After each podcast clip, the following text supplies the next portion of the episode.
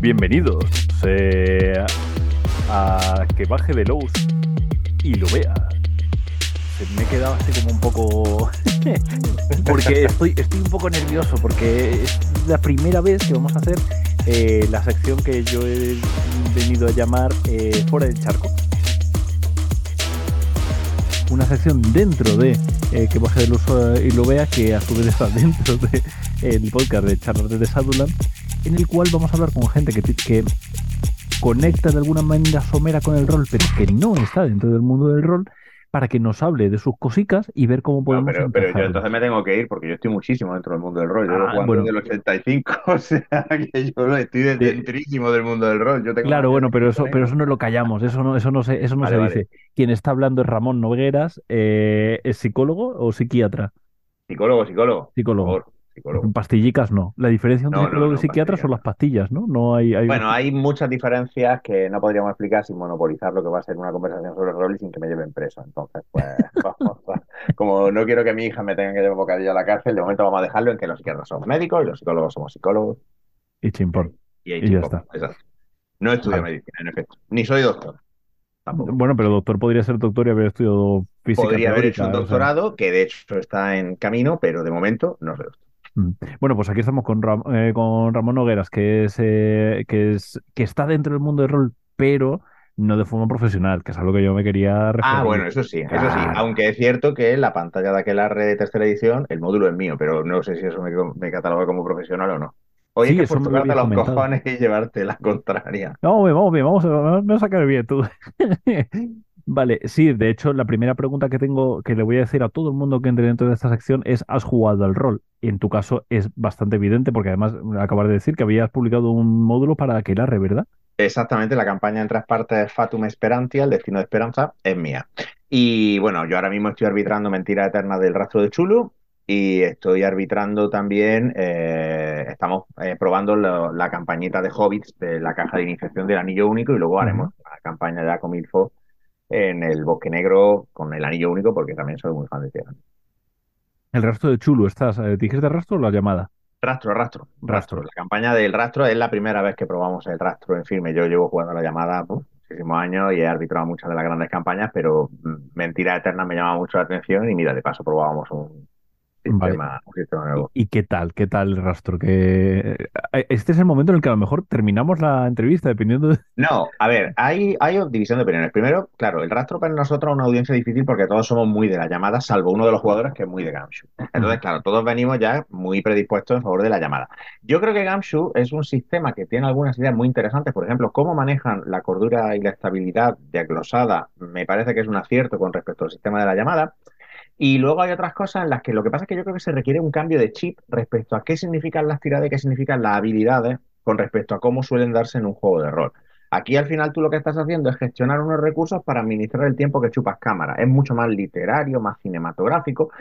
Y tiene pegas que mis jugadores a veces acusan, como por ejemplo el tema de que las habilidades de investigación, pues si no las tienes no puedes hacer nada, mientras que en Chulu, oye, pues puedes tener un miserable 10% en una interpersonal, ¿no?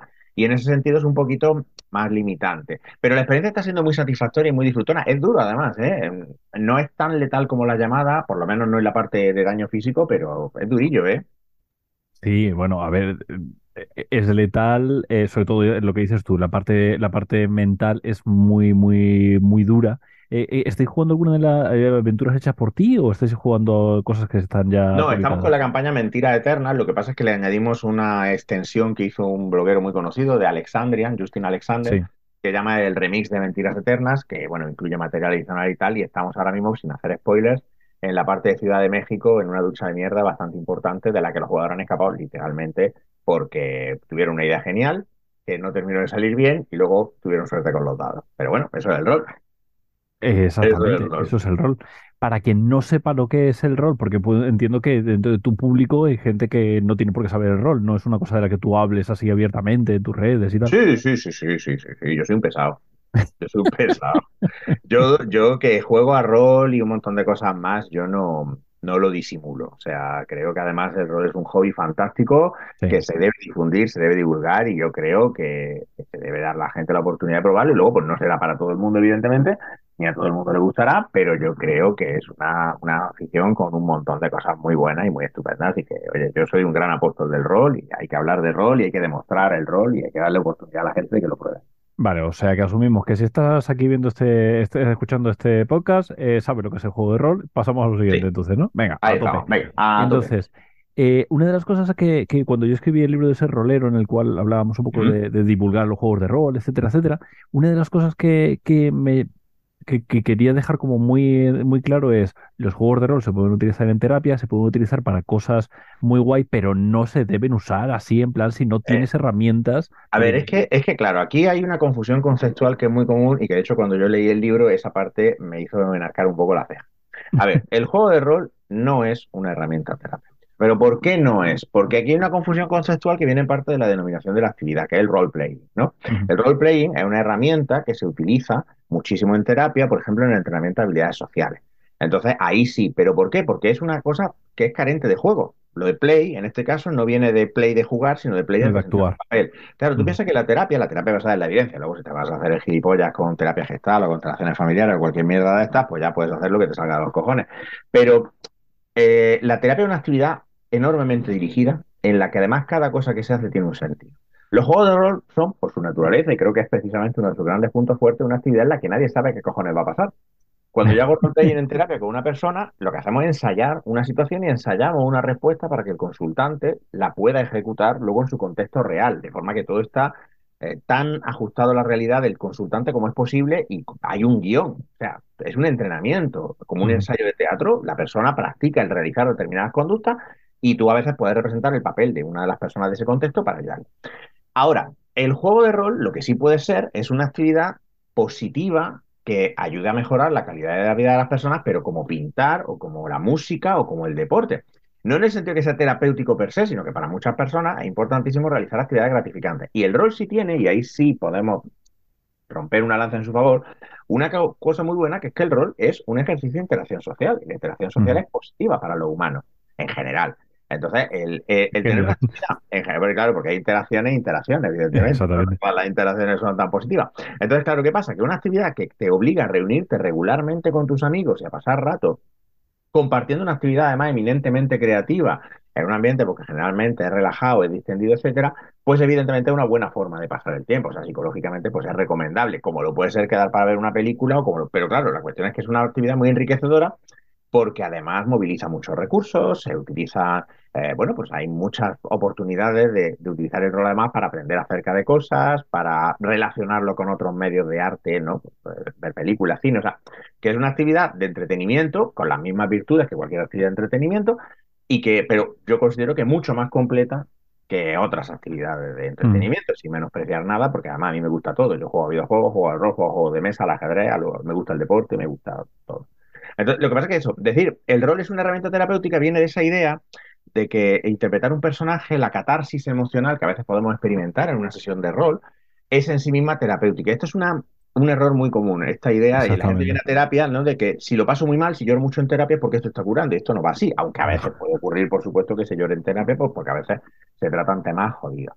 Pero dicho esto, el rol sí puede ser, por ejemplo, una buena alternativa que yo podría proponerle a una persona en terapia para que expandiese su círculo social, para que, por ejemplo, pues, practicase sus habilidades sociales, para que, eh, re- si era, por ejemplo, un antiguo rolero, ayudarle a retomar esa actividad para volverlo a poner en contacto con una actividad que es gratificante y positiva para él, ahí sí, pero claro, no por la cualidad terapéutica en sí del rol, que no la tiene, sino como medio para poner a la persona en contacto con unas gratificaciones que van a ser buenas en su vida. No sé si queda muy técnico esto o si más o menos se me sigue. No, sí, yo sobre todo, eh, eh, eh, hay una parte, es que yo creo, seguro que tú lo has visto en redes sociales, que de vez en cuando hay gente que dice, es que la mejor herramienta social que yo tengo es el- los juegos de rol, porque sin él no tendría amigos. Es como, no lo estás entendiendo, no funciona así. Eh, o sea, está muy bien que tengas amigos, pero no es gracias al rol. O sea, si no sería el rol, sería pues tomar una, una birra con ellos viendo el fútbol o lo que Claro, sea. a, a fin de cuentas, la mayoría de la gente no juega rol y la mayoría de la gente tiene amigos.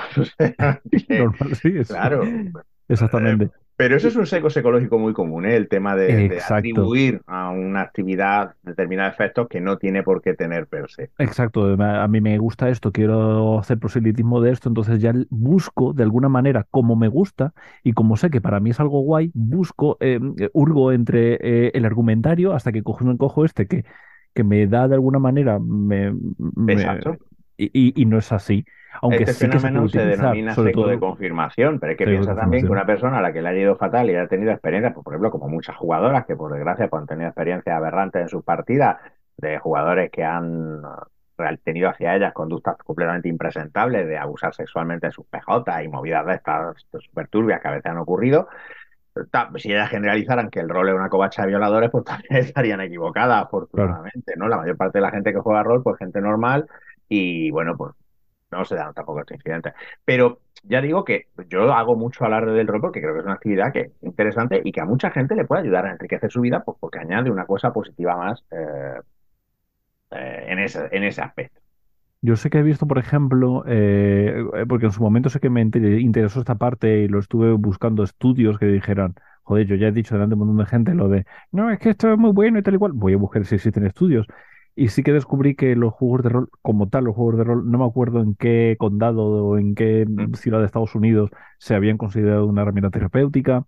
Vi unos vídeos de supervivientes de ataques a, aldeas en, en África que hacían como una especie de juego de rol en vivo, eran niños que hacían una especie de, ellos hacían el asalto, porque tenían bloqueados unos, unos recuerdos y ellos entonces interpretaban como si estuvieran asaltando el pueblo y eso les ayudaba, y era un juego de rol en vivo, no era lo de tengo un guion y tal, sino que hacía esto, o sea, que se puede utilizar, lo que pasa que claro, es una herramienta como puede ser cualquier otra cosa gestionada por un, un, psicólogo. No yo voy a lo loco, me pongo exacto. Y, así con además, mis claro, es que, es que además, de hecho, usar el rol en terapia lo que hace es que le quita el juego, porque el mm. componente principal, a mi modo de ver, del juego es la incertidumbre sobre el resultado. Yo no meto un role-playing que yo no sepa dónde va a ir en terapia, evidentemente.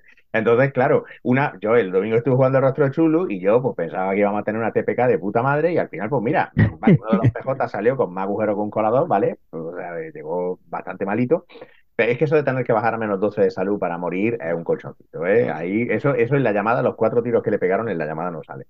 Y, y sin embargo, claro, esa es para mí la gracia, es decir, yo me voy a sentar a jugar y a ver por dónde me sale esta gente y a ver si consiguen o les sale lo que yo quieren. Entonces, esa es una... Eh, eh, además, te voy a decir una cosa, Álvaro, es que a mí me, me, cansa, por no decir otra cosa más fuerte, me cansa eh, este tema además de tener que presentar el rol como algo terapéutico, como algo artístico, como si no fuera valioso de por sí, como si hubiera que justificar que nos gusta simplemente porque es divertido, que sí, que somos un grupo de personas, en mi caso, de 40 años o más, fingiendo que somos elfos y que a cualquiera que esté fuera le podemos parecer que somos imbéciles. Me parece legítimo, quiero decir, ok, pero es que no tiene que ser terapéutico, no tiene que ser exaltadamente artístico, además, es que yo no lo entiendo. La gente que va a ver una peli de Star Wars que muchas son un zurullo, no necesitan justificar en que Star Wars es mm, cine de Tarkovsky para ir a ver Star Wars. Voy a ver Star Wars porque me apetece ver tíos con sables de luz dándose de hostias. Pues ya está, y no hace falta más historia. Pero claro, yo creo que como tenemos un poco además este estigma de los pánicos satánicos de los años 80 en Estados Unidos, el crimen del rol aquí en España, parece que como que tenemos que decir, no, no, que es que esto es muy bueno porque esto es arte, no, que esto es terapéutico. Yo, yo no necesito terapia, yo lo que necesito es quedar con mi amigo y echar el rato. Y como tú bien has dicho antes, si no quedara para esto, pues igual quedaríamos para jugar a juegos de mesa o a las cartas o a, a salir a andar por el monte. Quiero decir, la, gracia del rol es, el estar con tus amigos. Exactamente. Y es una ocasión para quedar de forma sistemática y regular. Exactamente. Yo estoy muy, muy de acuerdo en todo eso. Es como, no nos flipemos, esto es lo que es. Es verdad que hay una parte de, comunidad que se genera alrededor y que conecta con otras personas, pero que es igual que pintar, que es igual que el tango, que es igual que, cualquier otra actividad social comunitaria. No, no hay, no hay mucho más. Claro, exactamente. Y ojo, es que además, mm, claro, aquí tenemos de nuevo este sesgo retrospectivo de, pues a mí el rol me ayudó mucho. Oye, pues me alegro infinitamente por ti, por supuesto, y, qué bien que esto haya sucedido. Pero esa atribución causal que tú haces, explicación causal, no es necesariamente cierta. Como tú bien has dicho antes, Álvaro, pues a lo mejor si no hubieras tenido juegos de rol, pues te hubieras metido en un coro, o te hubieras metido en una colla castellera aquí en Cataluña, o te hubieras metido en un equipo de fútbol, o, o, te hubieras dedicado este botellón al parque. Quiero decir, Porque mm, eh, eh, hay un refrán, no soy muy de refranes, pero esto me gusta mucho, ¿no? De que Salamanca, eh, lo que Salama, lo que la naturaleza no da, Salamanca no lo presta. O sea, que, que también las personas que juegan a rol muchas veces hacen eso amigos, pues porque ya de por sí tienen unas habilidades sociales y una capacidad de interactuar con otras personas. Que he visto gente que ha desarrollado esa habilidad jugando a rol. También, por supuesto que sí. Pero yo no diría que fuese ni mucho menos la norma. Al contrario, yo creo que precisamente la gente que se ve más atraída por el rol es gente a la que ya de por sí pues, la interacción social le agrada y, y se desenvuelven razonablemente bien, que por supuesto hay de todo, etc, etc, etc. Eh, en este sentido, eh, ¿crees que es, em, es que hablar de bueno o malo, pero bueno, eh, ¿crees que es conveniente el hecho de, de representar la salud mental dentro de los juegos de rol? Eh, me refiero, por ejemplo, por supuesto. pero por ejemplo, las, las, las heridas, que siempre se ha abstraído, como que es una unos puntos, tú tienes 60 puntos de vida, cuando llegas a cero, estás muerto. Y es, es una abstracción, y todo el mundo asume que es una abstracción, ¿no? El decir, eh, me han metido 40 tiros y luego al final me tropiezo, me caigo y me mato porque he sacado un 1 en ese D4 que me decía tal y cual, eh, no tiene sentido. Me han metido cuatro tiros, lo que va a matar lo otro, ¿no? Bueno, pero es que, Eh, es que la realidad es estupefaciente, Álvaro. El otro día, mira, por ponerte un ejemplo, que además creo que lo puedo contar sin afectar a la intimidad de nadie. Mi cuñado, bueno, yo soy muy grande, yo mido un metro noventa, yo soy muy grande. Mi cuñado es Ujú. igual de alto que yo y ha sido jugador de rugby. Mi cuñado es como un armario de tres cuerpos y mi cuñado es un señor que se rompió el pie andando por la calle. Claro. O sea, una cosa muy buena que tienen los juegos de rol es esta representación de lo imprevisible que es el azar. Y efectivamente, y de Sí. hecho, cuando hablas o lees acerca de incidentes con armas de fuego, hay gente que recibe 25 tiros y se van dando, y hay gente que recibe un tiro en el pie y se muere del, susto, del choque, literalmente. Sí. El tema con la salud mental en los juegos de rol, el problema es que la salud mental, al contrario que la violencia, tiene un estigma enorme y una representación cultural, que al final es lo que nos basamos, porque claro, si tú no has tenido ni has convivido con una persona con un problema psicológico, no me gusta el término enfermedad mental, aunque está muy extendido porque creo que es inexacto, pero esto ya es una consideración más técnica. Yo Una utilizar problemas condición, se, se Problema sí. Para mi gusto es problema psicológico porque es una cuestión de origen psicológico y es problemática para la persona o para su entorno, básicamente. Pero bueno, que esto es una precisión técnica que si me dice enfermedad mental tampoco me van a salir espuma por la, por la boca. El caso es que hay una mm, eh, concepción errónea. ¿Por qué? Por- Primero porque hay un estigma durante muchísimo tiempo, pues esto ha sido una cuestión vergonzosa que se oculta, que se esconde. Cuando yo empecé a trabajar en el año 2001, el estigma de ir al psicólogo era, era un- mucha gente jamás en la vida decía que iba al psicólogo y ahora hoy se habla con mucha más apertura. Pero es que además las informaciones que tenemos pues son lo que viene a través de la cultura popular. Entonces, claro, la- lo que la cultura popular representa que es un problema psicológico y lo que es un problema psicológico de verdad, pues claro, la distancia es gigantesca. Quiero decir, por ejemplo, una película que confío en que a muchos de la audiencia le sonará, Mejor Imposible de Jan Nicholson. Pues Jan Nicholson representa una persona que tiene un TOC, un trastorno obsesivo compulsivo. Y es muy gracioso. En la vida real el TOC no tiene ni puta gracia y el sufrimiento que padecen las personas con un TOC es verdaderamente difícil de expresar si no lo has presenciado. Pero es que además los trastornos de la conducta, los problemas psicológicos en la vida real son un coñazo, no son dramáticamente interesantes. Y esto puede sonar frívolo, no es para nada. y, además es que creo que además hay, hay como otro paso en el cual sabemos lo que es un TOC, entonces como de repente has colocado mal la- el cuaderno y digo, uy, me da TOC, mm, mm, jajaja", y es como no saber lo que es el TOC. Claro, es que, es que la clave, la clave exactamente, además, bueno, eh, esto de hecho me podría embarcar en una disquisición filosófica sobre el problema que supone que la psicología eh, no haya producido y no haya, no haya aislado su lenguaje técnico del uso común. Entonces, claro, la Mm. gente pues dice tengo depre y no estás depre, estás triste, pero bueno. Sí. Pero claro, la cosa es que, eh, mira, eh, un ejemplo muy claro fue que, que yo me puse echando fuego cuando sale la película Joker, ¿vale? Sale la película Joker y veo a la gente diagnosticando al Joker. Y, sobre todo es que veo psicólogos, porque bueno, porque un tío normal, random, coja y diga, pues a mí me parece que el Joker tiene este trastorno, pues bueno, por su opinión de mierda, ya está. Pero ver al psicólogo haciendo un análisis funcional y diciendo, pero para que estés colgado, ¿qué? El Joker tiene lo que le convenga al guionista que tenga el Joker, ya está. Porque si tú miras la película Joker, mira, hay momentos en los que tiene ataques inapropiados de risa, que se relacionan con una demencia frontovascular. Una demencia eh, que es un problema de una degeneración de los vasos sanguíneos del cerebro, que además suele darse en gente de edad avanzada. Otros ratos parece tener o, mostrar conductas propias de un psicópata. En otras ocasiones parece ser esquizofrénico y tener alucinaciones y delirios. Y todo eso no puede ser. O sea, que esto no es una ensalada rusa, cojones. No puedes echar lo que tú quieras. Claro, eh, cuando uno se acerca a intentar representar la, la problemática de, de- de un problema psicológico en un juego de rol, el problema que hay es que ya de entrada estamos fuertemente secados porque las representaciones de la salud mental en la literatura, el cine, etcétera, pues ya suelen ser de aquella manera. ¿Hay excepciones? Pues, por ejemplo, me permito recomendar el videojuego Hellblade, eh, de, de- acerca de una chica celta cuyo pueblo es arrasado por vikingos, ella se embarca en una misión de venganza y que muchas personas que conviven con la esquizofrenia y que han convivido con personas con esquizofrenia destacan que es una tremendamente eficaz representación de lo que supone tener un problema psicológico. Y os voy a decir una cosa, yo juego ese juego me ha impactado muchísimo, lo recomiendo sin, sin cortapisas. Y la mayor parte del tiempo se pasa horriblemente mal. O sea, horriblemente mal porque tú estás jugando un juego en el que tú tienes claro de repente que no puedes fiarte de nada de lo que ves, que, que- es un, un miedo, una incertidumbre constante. En muchos casos es paralizante. Muchas veces las personas que tienen problemas psicológicos están paralizados, que es lo contrario de lo que tú quieres en un personaje de rol, que sea proactivo, que haga cosas.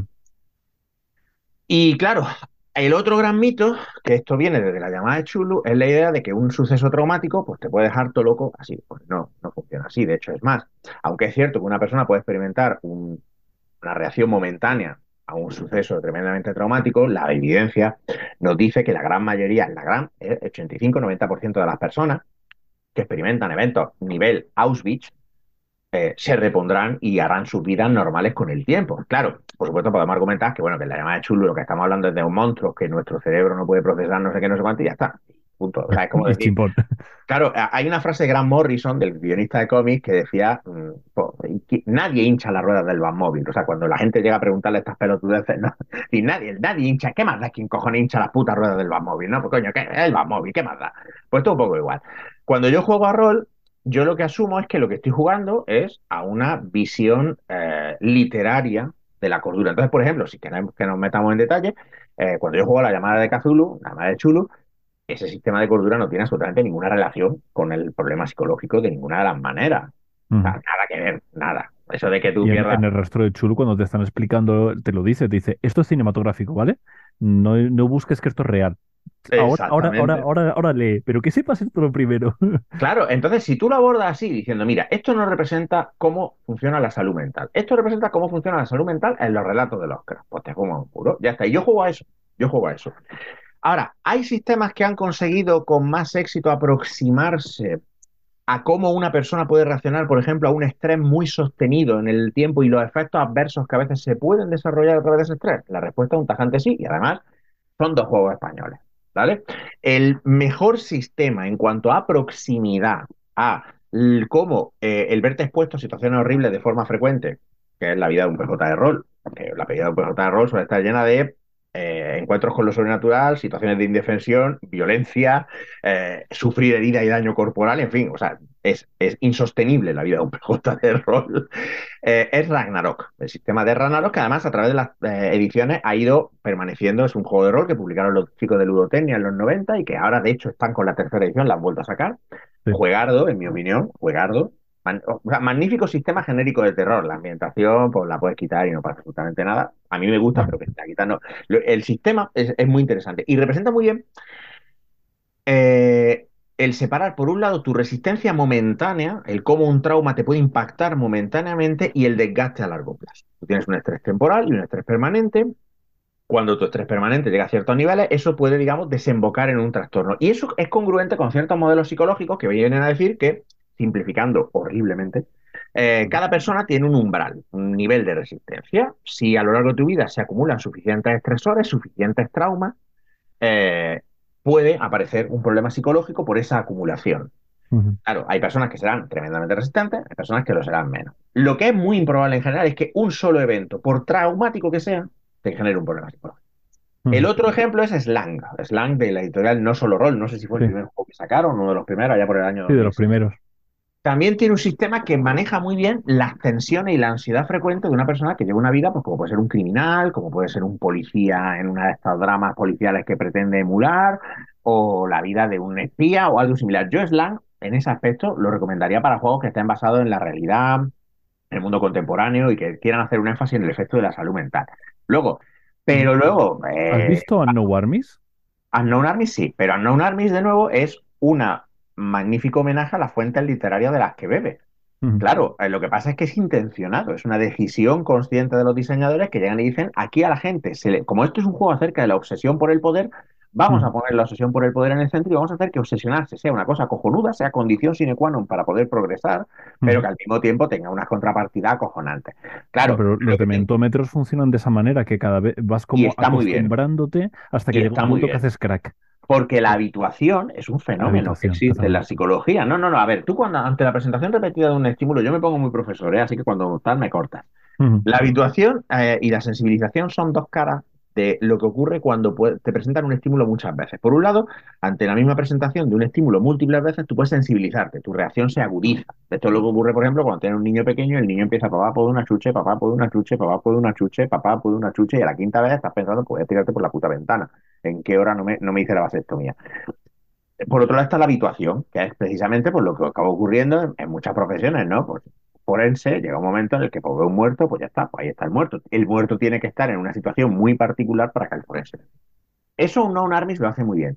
Pero el problema de un non-armis, como el de resto de juegos de rol, es que lo fían todo al trauma. Y eh, los problemas psicológicos son muy complejos porque son multifactoriales. ¿A qué me refiero? Por un lado, hay una heredabilidad, una predisposición a tener o no problemas psicológicos porque hay abundantísima evidencia de que los antecedentes familiares son un factor de riesgo de, problemas psicológicos. O sea, si tu familia hay antecedentes, es más probable que tú los tengas. Ojo, de nuevo aquí, hacemos el seco con la estadística.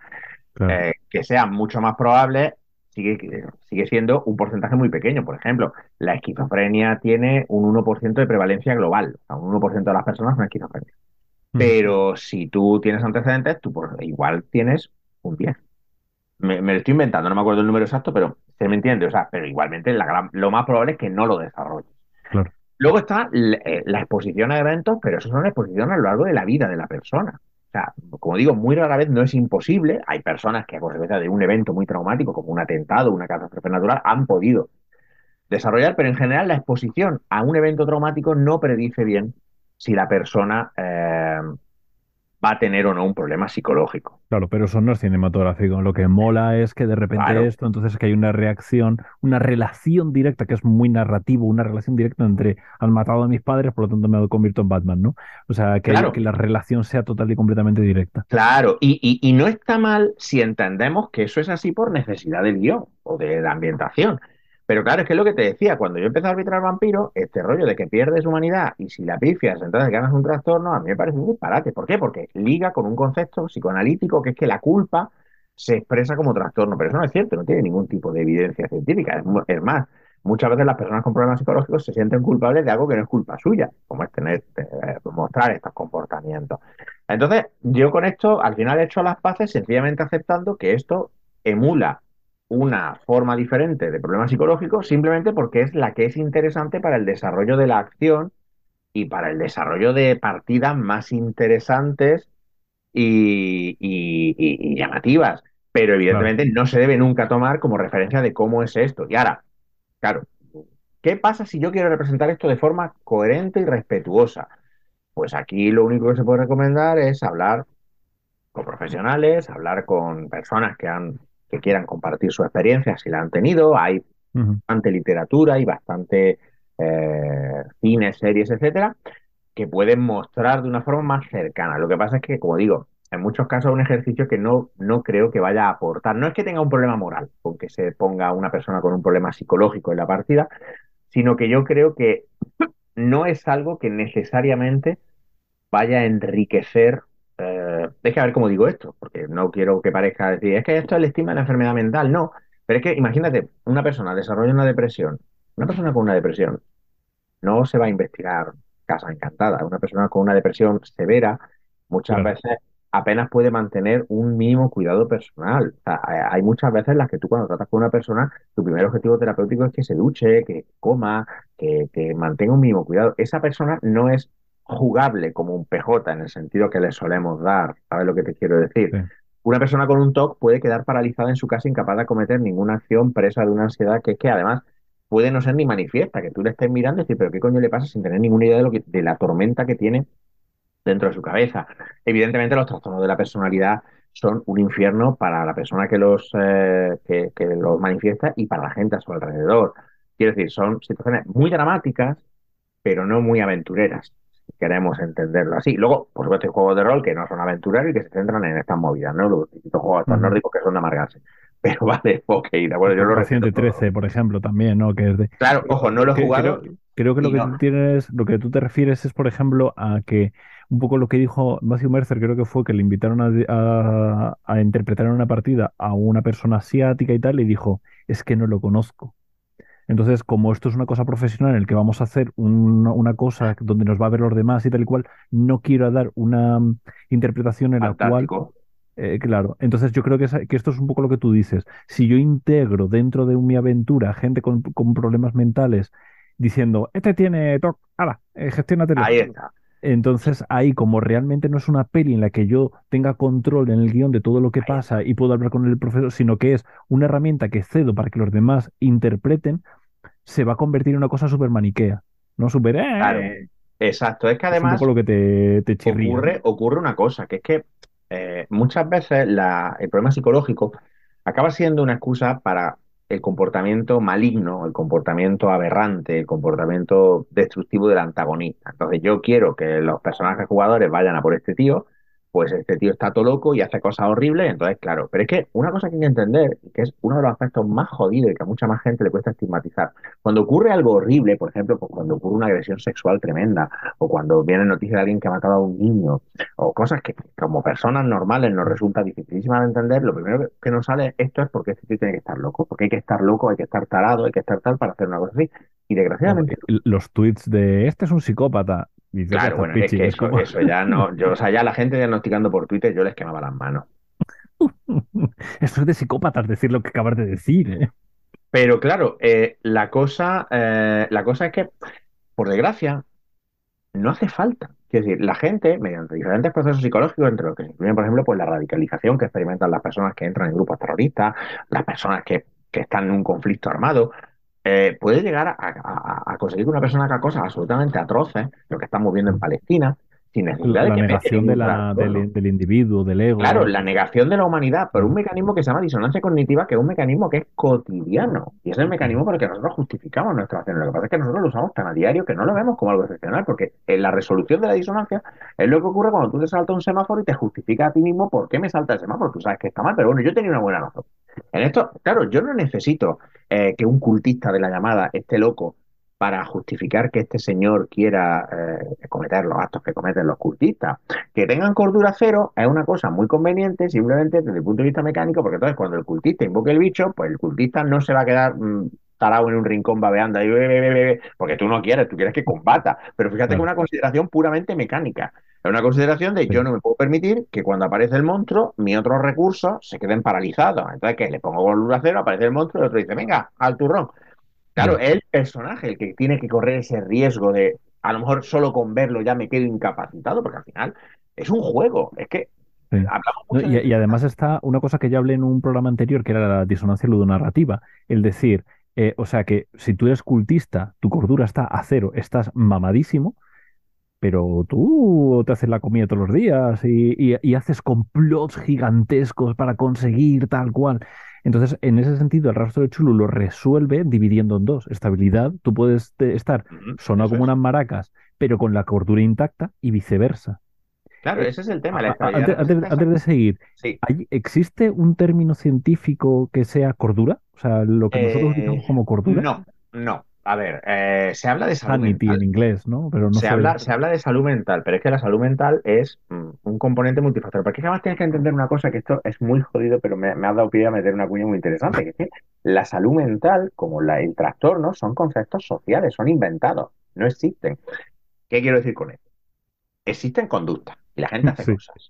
Pero somos nosotros como sociedad los que determinamos qué conductas son cuerdas y qué conductas no lo son. Y voy a poner un ejemplo que todo el mundo va a entender. Antes de la pandemia, una persona que se lava las manos 15 veces con desinfectante cada día, que cada vez que toca los pomos, que desinfecta la, la compra, etcétera, pues a ese le habría caído una etiqueta de trastorno obsesivo compulsivo como un camión. Durante la pandemia, no, era un ciudadano preocupado y responsable. Después de la pandemia, ya tampoco se ve tan así. Y se ha normalizado. ¿Por qué? Porque es que el TOC, eh, eh, la depresión, cuando la gente dice tengo una depresión, técnicamente hablando, están siendo inexactos porque la depresión no existe como entidad, no es como tener un tumor o un hueso roto. no es una cosa que tú tienes dentro del cuerpo, es una cosa que haces o que no haces, en el caso de la depresión más bien, ¿no? Esa, esa carencia de actividad que suele acompañar a la depresión. Entonces, claro, eh, no hay una definición científica de cordura porque eso varía. Mira, eh, hay una frase, ahora no recuerdo el autor, pero es maravillosa. En la tercera edición del Manual Estadístico Diagnóstico de Trastornos Psiquiátricos, el DSM-3, se elimina la homosexualidad como trastorno psiquiátrico y hay una persona, pues, no me acuerdo si es un psiquiatra o un psicólogo, que hace la coña, es decir, fijaros qué maravillosas son las, las enfermedades mentales y lo inventadas que están, que hemos cambiado un comité de expertos unas palabras en un libro y millones de personas se han curado de repente. No solo se han curado, es que nunca estuvieron enfermos. Fíjate, claro, si tú vives, por ejemplo, es que, para a pensarlo, en una situación de pandemia, conductas que a nosotros nos parecen obsesivo-compulsivas pueden ser perfectamente adaptativas. Lole, piensa una cosa, por ejemplo, en una ambientación de fantasía en la que existen los dioses, la magia, los espíritus y tal, a mí me llega un nota y me dice que se le ha aparecido un espíritu en la montaña y una zarza ardiente, ¿y cómo cojones voy a decir yo que ese tío está loco? ¿Cómo voy a decirlo? Si estas mierdas pasan. Eso, es una de las cosas que me gusta, que quería hablar, hablar contigo. El tema de la cordura dentro del rastro de Chulu, porque eso, la, diferencia entre estabilidad y cordura se, se, establece en el rastro de Chulu, y la cordura tienes razón. es decir, cuando tú se te va yendo la, se, te va yendo la pinza y cada vez vas perdiendo más cordura, realmente entiendes mejor el mundo. Entiendes que hay más dioses, pero hay como un, em, un metajuego por detrás en el cual todos sabemos que se te está yendo la flama porque piensas que hay unos dioses alienígenas que están viniendo aquí, que te van a comer y que tal y cual y que no sé qué, pero tienes razón. ¿Y cómo claro. respecto a eso? Ya es De hecho, hay una cita que es tremenda de John Tynes, que yo creo que John Tynes, el de Unknown Armies, sí, sí, sí. el y tal, que yo creo que es. John Tynes era, es que nunca me acuerdo cuál era, si John Tynes o Greg Stoltz, el que eh, cuando escribía tenía una pistola al lado de la mesa. No sé ah, eso no lo sé. Pero bueno, es Estados Unidos. John Tynes es el que se hizo reverendo por internet para poder Pero John Tynes tenía una frase que me parece demoledora que es cuando la humanidad es un callejón sin salida, la única salida lógica deja de ser humano. Y Claro, pero hablamos de una situación completamente diferente de la nuestra. Ahí la diferencia entre cordura y estabilidad, la cordura al final no representa cordura en un sentido médico, representa tu capacidad de seguir creyéndote las mentiras que los humanos nos contamos para poder vivir en este universo de los mitos de Chulu, que es un universo horrible, atroz, frío, indiferente y de puta mierda, donde el universo va por nosotros. Y la estabilidad, en cambio, es tu capacidad pues, de abrir un armario, encontrar tu muerto y no cagarte encima del susto. Entonces, claro, lo que tú dices, puede haber una persona que esté completamente alineada con los valores humanos, tenga una cordura de 10, crea en la sociedad, en la ley, en la ciencia, en todo lo que le da sentido a la vida, y vea un armario, un muerto en el armario y se caiga de culo, y puede haber una persona que abra, tenga 20 puntos de estabilidad, abra el armario, vea al muerto, le suda los huevos, y sin embargo lo que esté pensando es, pues voy a sacrificar a un niño porque total, ¿qué más da? Cuando vengan los primigenios nos van a devorar todo y a lo mejor si sacrifico suficientes niños, los primigenios me dejarán en paz a mí, ¿sabes? Y resulta que ese tío tiene razón en ese contexto, en esa ambientación. No sacrificáis niños y no vayáis por ahí diciendo que hay un psicólogo que dice que hay que sacrificar niños, que esto es internet y no Acaban de coger el clip exacto y estás jodido ya. Claro, claro, exactamente. Ahora van a venir todos, hay un psicólogo que dice que hay que sacrificar niños a chulo. Hacedme el puto favor, ¿vale? hacedme, hacedme el putísimo, no, no eh, el putísimo favor. Hay una cosa que me acabas de expresar tú que no hemos comentado que son los pilares de cordura que, los has dicho tú. O sea, los pilares de cordura es que yo considero que estoy alineado con la sociedad, alineado con la que la humanidad piensa que es la sociedad, porque si jugamos con la cordura, en, yo qué sé, en el siglo XII, a lo mejor quemar gente no está tan mal. O sea, esto está Es que, a ver, aquí en España, pues una cosa que era muy saludable en el siglo XII era pues, coger en Semana Santa y entrar a matar judíos en la judería pues, porque asesinos de Cristo. Y hoy día, pues eso se considera, con toda la razón, un acto de antisemitismo intolerable. No, no, eh, pero es que no solo eso, es que tú te vas a los años 60, es que no te estoy hablando de hace siglos, te pones un anuncio de soberano y hay un anuncio de soberano del coñac soberano que es antológico, en el que el señor entra en su casa, su mujer no le tiene la cena y el señor le calza dos hostias a la mujer y además es culpa de la mujer y viene la suegra y le dice es que cuando viene tu marido le tienes que poner una copita soberano. Y el anuncio dice literalmente, ponle una copita soberano a tu marido cuando venga a currar para que no se enfade y no te dé una hostia. Y a nadie le parecía mal. Nadie llegó y dijo, pero qué puta mierda es esta. Y estamos hablando de España en los años 60, que este anuncio yo no lo he visto en televisión por 10 años. Mis padres lo vieron, ¿entiendes? Y, que, y, que, por tanto, en aquella época, esto que hoy nos parecería indudablemente trastornado, eh, eh, pues fuera, yo qué sé, lo suyo, del mismo modo, pues que se pensaba que los negros no sentían dolor, que las mujeres eran cerebralmente incapaces de hacer según qué cosa. Porque es lo que te digo, hay en psicología, eh, muchas de las conductas que se definen como normales o normales lo son por consenso. Por consenso, porque esto Sí. es lo que hace la mayoría de la gente y esto es lo normal. Muchos rasgos psicológicos, como la inteligencia, se miden por estadística. Esto es, inteligencia media es la capacidad en ciertas actividades que demuestra la media de la gente, la mayoría de la gente. Y si tú demuestras más capacidad, pues se dice que eres más inteligente, pero la inteligencia no se es, se hace. Y si tienes menos, pues tienes menos inteligencia, pero de nuevo esto es respecto de un baremo. Y ese baremo se establece no arbitrariamente, sino estadísticamente. Sí. Claro, ¿por qué? Porque la conducta humana es contextual y se adapta al contexto. Conductas que ahora son patológicas, en otro tiempo eran perfectamente comprensibles, válidas. Nadie hubiera dicho nada de un soldado que en combate violaba a las mujeres que se encontraba eh, en, en el territorio enemigo. Y no, no, esa gente yo no creo que estuviera trastornada. De hecho, probablemente esa gente no experimentase una gran culpa por ello. ¿Por qué? Porque es lo que se hace. Lo Los seres humanos tenemos una enorme capacidad de adaptación a la atrocidad cuando eso es lo que toca. Claro, luego Eh, eh, ahí, está el choque luego a la vuelta con el mundo normal, donde ese tipo de Claro. conductas pueden no ser admisibles. Y ahí tenemos una historia interesante y una situación interesante que podemos intentar interpretar a veces en un personaje de rol.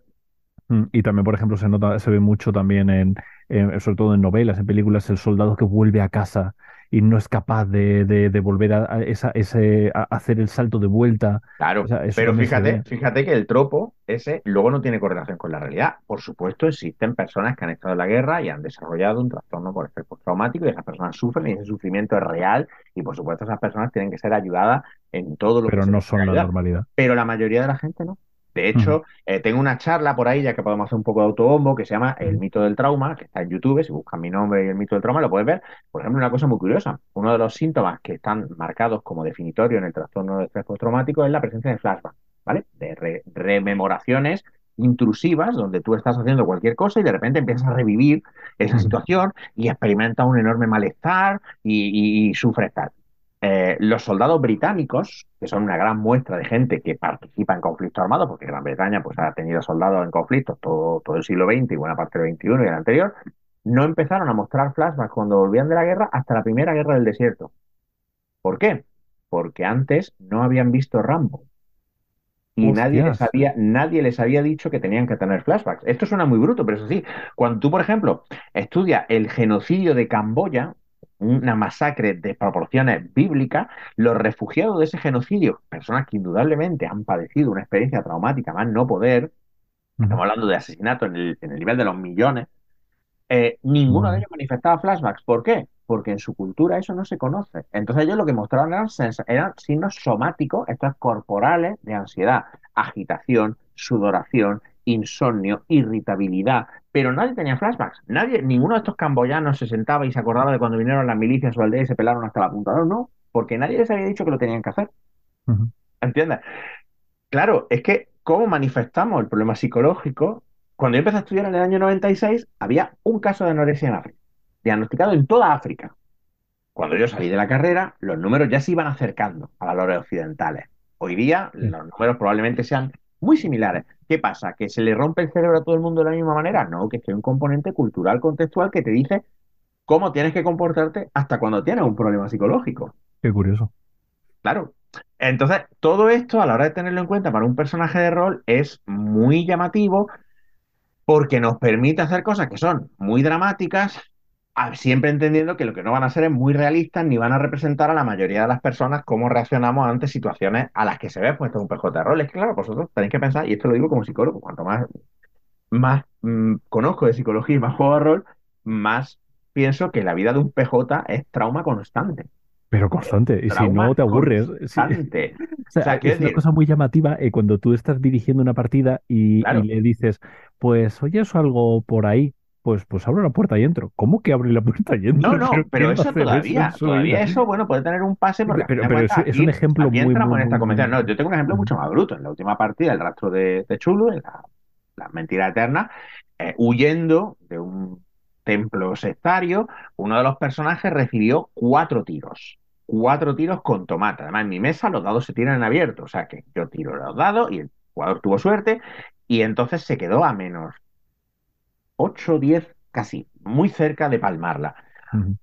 Entonces hizo su tirada de inconsciencia, la consiguió sacar y consiguió arrastrarse por una escalera mientras una compañera que se había quedado cubriéndole bloqueaba la salida de los cultistas para poder escapar. El caso es, ¿cómo cojones ese tío va a volver a acercarse siquiera a una, a una situación similar? Ya no entro en que este tío desarrolle un trauma, por supuesto que no. Porque lo más probable, de hecho, es que si tiene tiempo de convalecer, pero es que este tío va a pasar la semana que marcan las reglas, que va a tardar en convalecer de eso, que eso es otro Lolailos, la regla de curación y de experiencia de los juegos de rol, podemos hablar otro día. Y al cabo de una semana, ocho días, el tío ya está haciendo planes para irse a terminar el trabajo. A su siguiente sitio donde le van a meter. Claro, es que, es que, yo creo que los PJ de rol tiran para adelante porque no les da tiempo a desarrollar trastornos psicológicos y ya se están metiendo en la siguiente. Sí. ¿Me entiendes? Claro, a lo mejor esta persona con el tiempo podríamos garantizar, con el tiempo, cuidado, eh, rodeado en su entorno y tal, podríamos decir, pues lo más probable es que Joseph, que así se llama el muchacho, no desarrolle un trastorno. Pero es que Joseph no va a volver a su vida de pijo en Nueva York rodeado de sus lujos, no, Joseph va a volver a una ruina azteca en México a ver si se puede tirotear con cultistas, porque además tiene que acabar con una boca de nueve metros de ancho que está en el fondo de un túnel, ¿sabes? Escupiendo obscenidades, con una música que te vuelve loco y una droga a la que además Joseph es adicto. Ah, muy bien. Es que, claro, esto, desde un punto de vista mm, realista, no tiene por dónde cogerlo. No, no. Claro, para jugar a rol tenemos que hacer esta suspensión, pero es que ocurre lo mismo desde. O sea, yo siempre he dicho que Dragón y Mazmorra, eh, sobre todo las ediciones anteriores a la tercera, es un juego de terror. Es un juego de terror. Te pongas como te pongas. Es un juego en el que tú te metes en un entorno en el que todo va por ti. Tú mm. no ves, ellos te ven. La carga. Si tú juegas a Dragón y Mazmorra con las reglas tal cual, según el libro, llevando la cuenta de la carga del equipo, etcétera, etcétera, Dragón y Mazmorra es una experiencia de horror absoluto.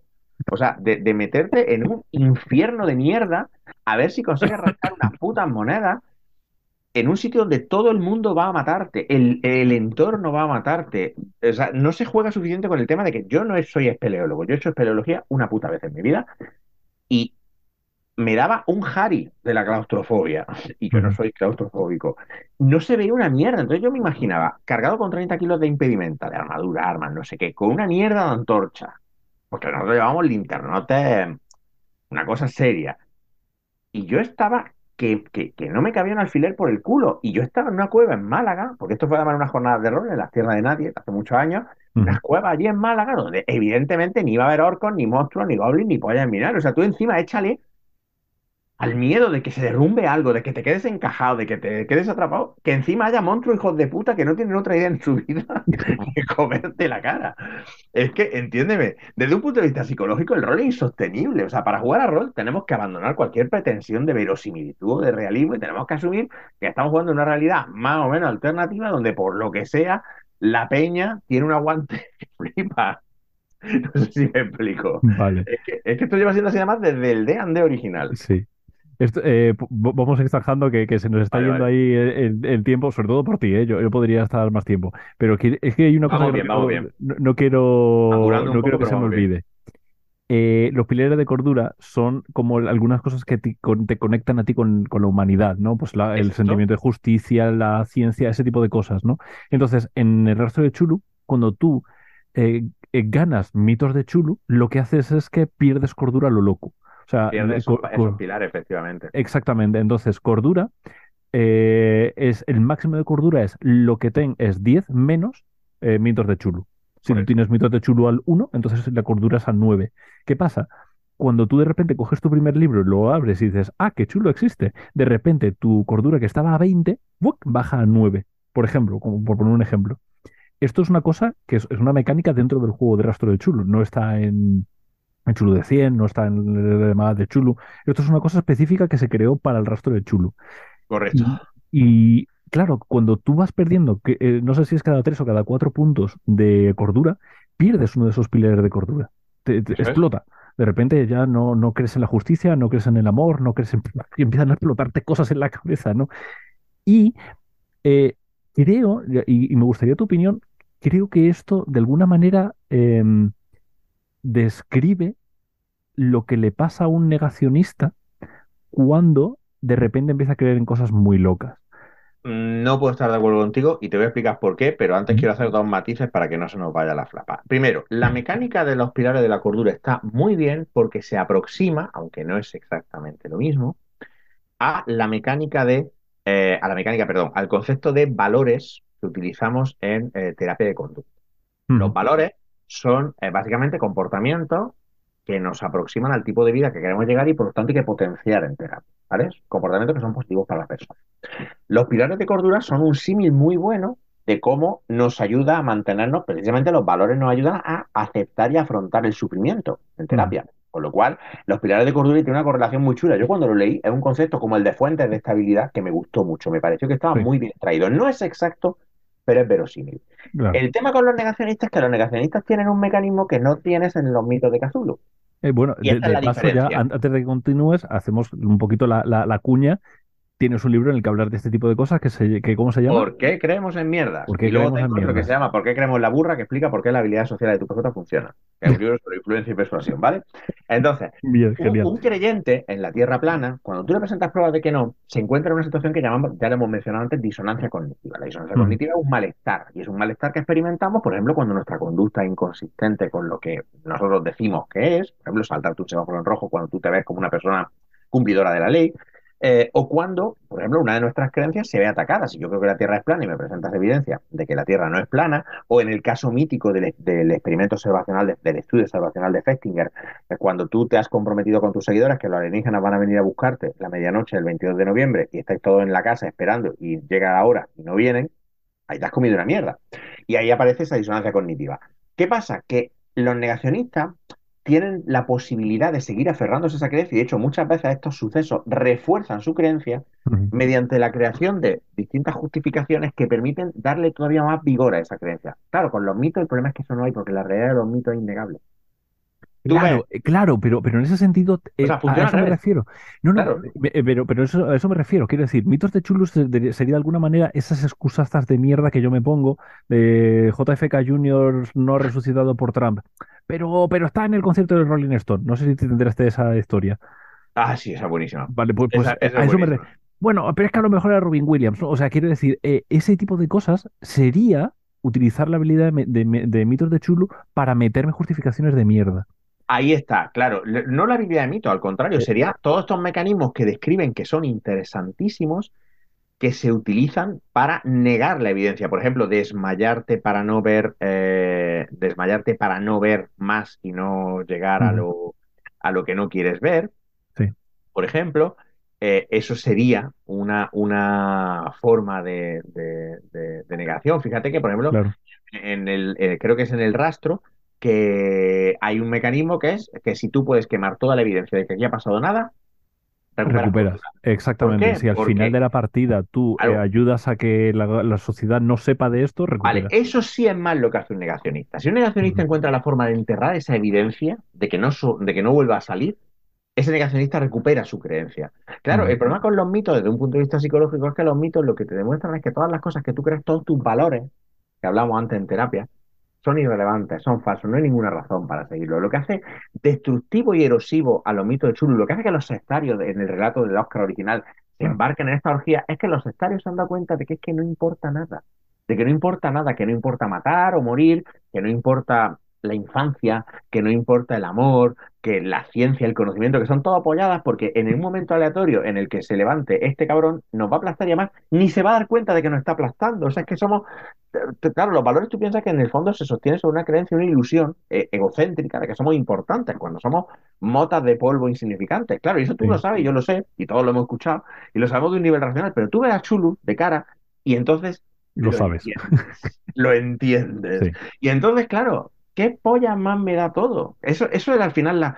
Por eso los sectarios son unos enemigos tan terribles. Por ejemplo, muchos sectarios, yo, además, mis partidas, para darle un poco más de, de coherencia, de, de rigor, yo siempre distingo entre sectarios y sectarios hardcore. Los sectarios son gente que a lo mejor todavía no ha perdido toda esa cordura, entonces se les puede intimidar, se les puede chantajear, se les puede sobornar, se les puede comprar. Y luego hay gente que son los, los minions. con eso- Claro, es el doctor no por un lado, Ahí está. está, está- el ya- doctor no y los minions. no hay de- negociación de posible. Y es, psicológicamente hablando, es muy interesante, por ejemplo, ver el proceso por el cual, cada vez que empieza una campaña de Cthulhu con PJ nuevos, ve el proceso de embrutecimiento de los jugadores, ¿no? Porque en las primeras partidas los jugadores son como, ay, ay, vamos a allanar una casa, ay, he tenido que dispararle a un payo, ay, Dios mío, que hemos visto a esta cuchillando al otro, y cuando llevan suficientes módulos y han sobrevivido, ya tienen una actitud de, no, fuego, fuego, Ah, No, no, no. ¿Qué? ¿Negociar? ¿Qué? No, con esta gente no se negocia. Esto es puta bala en la cabeza y quemar hasta la última gota de evidencia. Esto Delta Green es magistral. O sea, Sí. yo aquí no vengo a solucionar nada. Yo aquí vengo a borrar hasta la última puta existencia de esto. O lo que pasa en Warhammer 40.000, que si tú luchas contra el caos, estás muerto. Porque si no te mata el caos, Sí.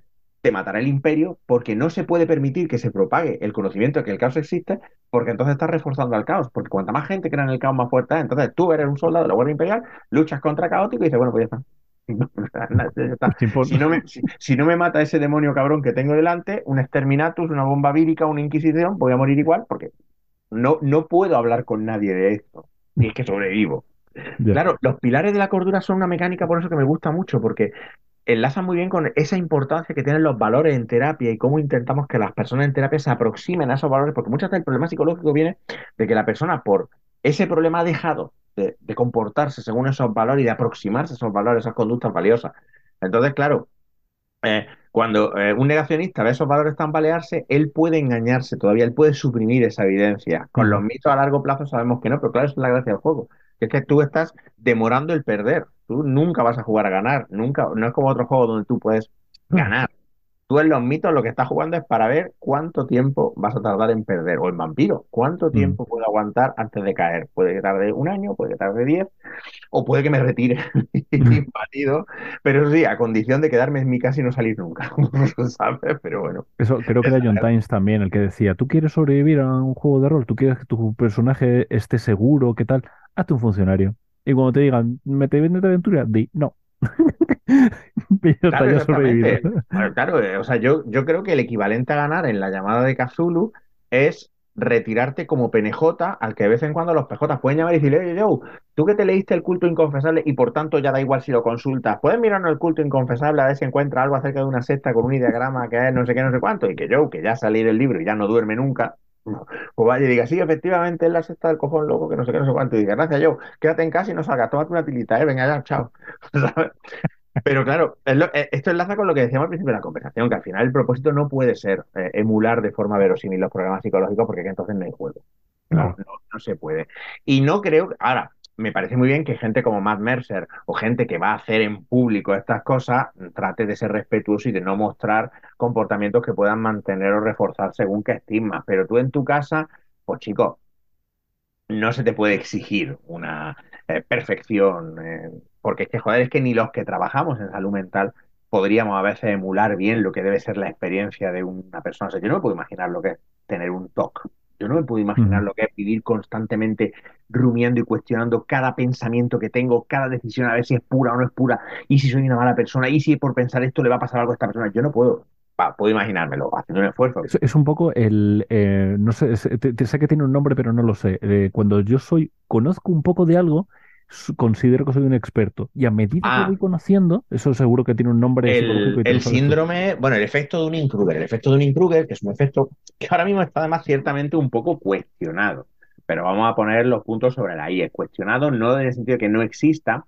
sino que en los intentos de réplica lo que se está encontrando es que parece que no es tan potente, no es tan potente como en un momento dado se podía haber pensado. Bueno, pues el efecto de un Kruger es un efecto por el cual eh, cuando no sabes mucho de un tema, efectivamente, eh, tienes eh, una idea de que sabes más de lo que tienes. Y con todo lo que tiene que ver con la, con la psicología, una de las cosas que ocurren es que eh, precisamente todos tenemos experiencia de nuestra, de nuestra conducta.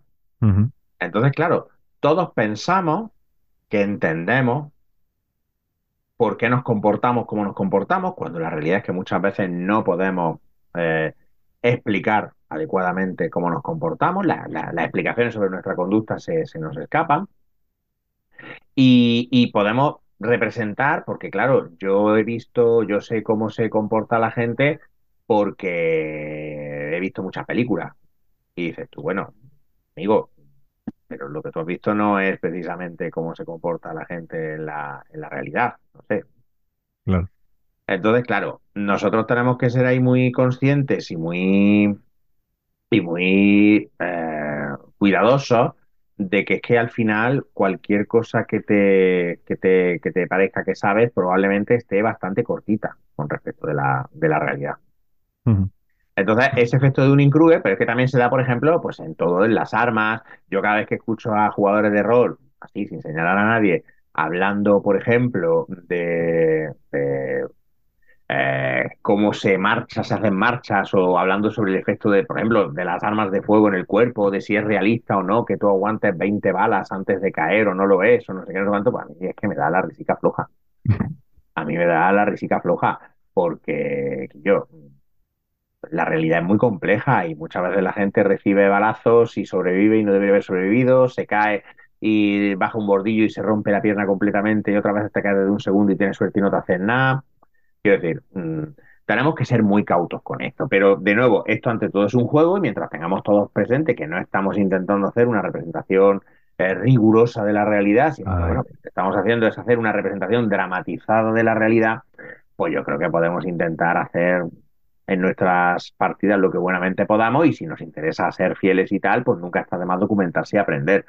Pero de verdad, la experiencia de un problema psicológico es algo muy ajeno a lo que la mayoría de nosotros nos imaginamos. Y de hecho, una cosa que ocurre mucho en consulta, lo digo ya por cerrar, por no alargarnos más, es que, por ejemplo, mucha gente llega y dice, hostia, pues yo me he dado cuenta que lo que tenía era una depresión, y claro, yo no me, se me había ocurrido porque la depresión yo pensaba que era estar llorando todo el día, y yo lo que sentía era un gigantesco vacío y una absoluta indiferencia por todo, y ninguna gana de hacer nada porque daba todo igual. Y eso resulta que una depresión, y yo pensaba que era muy triste. Ya, es que de la concepción popular de los problemas psicológicos a la manifestación del problema psicológico real, que además suele ser bastante individualizada, Ujú.